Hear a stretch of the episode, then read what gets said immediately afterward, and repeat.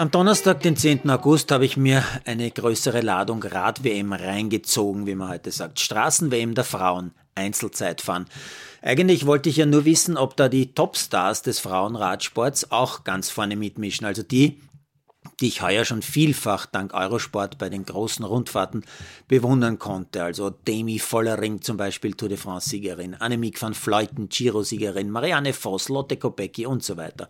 Und außerdem habe ich gelesen, dass Anna Kiesenhofer, die Sensations-Olympiasiegerin, da ja auch am Start ist beim Zeitfahren. Als ich bei Eurosport dann eingestiegen bin, war auch wirklich Kiesenhofer ganz kurz einmal zu sehen und sie war gar nicht so schlecht unterwegs, zu dem Zeitpunkt so knapp an den Top 10.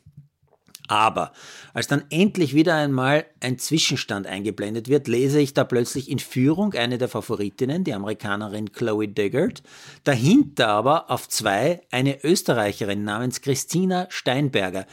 Den deutschen Kommentatoren von Eurosport ist es eine halbe Stunde lang völlig egal. Die reden über Favoritinnen, die erst kommen werden und vor allem über die deutschen Fahrerinnen. Und als dann Antonia Niedermeyer gerade noch auf dem Weg ist, die U23-Wertung zu gewinnen, die da im Hauptrennen auch gefahren wird, sind die nicht mehr zu halten, reden nur noch von der Deutschen und schwärmen ohne Ende und verpassen fast, dass eine große Favoritin, die Schweizerin Marlene Reusser, eine echte Zeitfahrspezialistin und auch Europameisterin im Zeitfahren, mitten im Rennen ganz plötzlich aufgibt. Die TV-Bilder dazu, die bleiben einem wirklich hängen. Die Schweizerin steigt plötzlich vom Rad, legt es an den Straßenrand und setzt sich in die Wiese. Die Verzweiflung in ihrem Gesicht, die tut einem beim Zuschauen weh. Man erfährt aber nicht so wirklich, warum sie aufgegeben hat. Spekuliert wurde dann von den Experten, dass sie Kreuzschmerzen hat. Naja, währenddessen ist die 26-jährige Christina Schweinberger aus Jenbach in Tirol noch immer auf Rang 2, also auf Medaillenkurs. Und noch immer wird diese Radsportsensation von den Eurosport-Kommentatoren mehr oder weniger ignoriert. Mittlerweile sind noch, noch wenige Fahrerinnen auf der Strecke und nur noch eine. Die Australierin Brown ist wirklich deutlich schneller als Schweinberger, kommt bis auf fünf Sekunden an die neue Weltmeisterin aus den USA heran. Aber plötzlich steht dann fest, Schweinberger gewinnt tatsächlich die Bronzemedaille.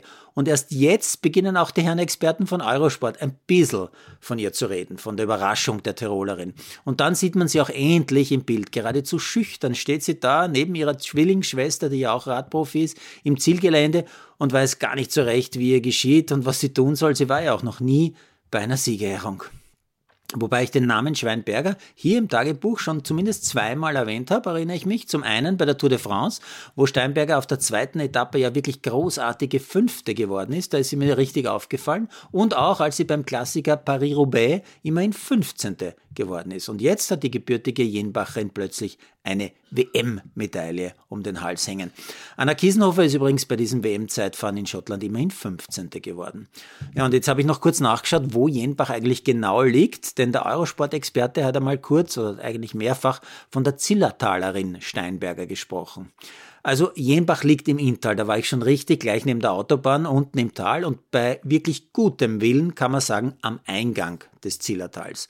Jenbach ist übrigens auch, und da bin ich jetzt endlich wieder mal ein bisschen bei Sportgeschichte, die ich hier auch so gerne einstreue, Jenbach ist auch Geburtsort von Roland Hattenberger österreichische Fußballlegende, die den Namen nicht mehr kennen, aus den 1970er und 80er Jahren, also aus einer Zeit meiner ganz jungen Reporterjahre. Hatte Hartenberger war mit Innsbruck zweimal Meister, war lange vor Polster in Köln und dann auch in Stuttgart sehr erfolgreicher Mittelfeldspieler und mit dem Nationalteam bei den Weltmeisterschaften in Argentinien und in Spanien mit dabei.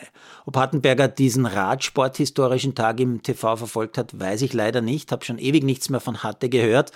Dabei war ich ja als junger Sportler großer Fan von jeder Wacker Innsbruck-Mannschaft, wo hatte mit Nationalteamstars wie Bruno Betzey, Friedel Concilia, Kurt Jara, Skocic, Gries und so weiter das halbe ÖFB-Team gestellt hat.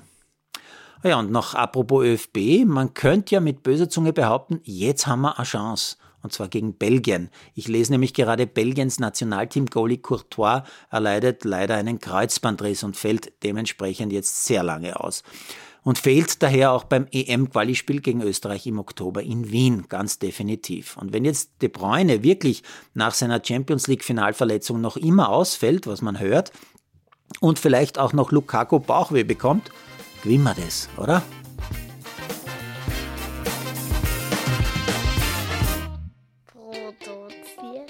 Amalderino Chiesens.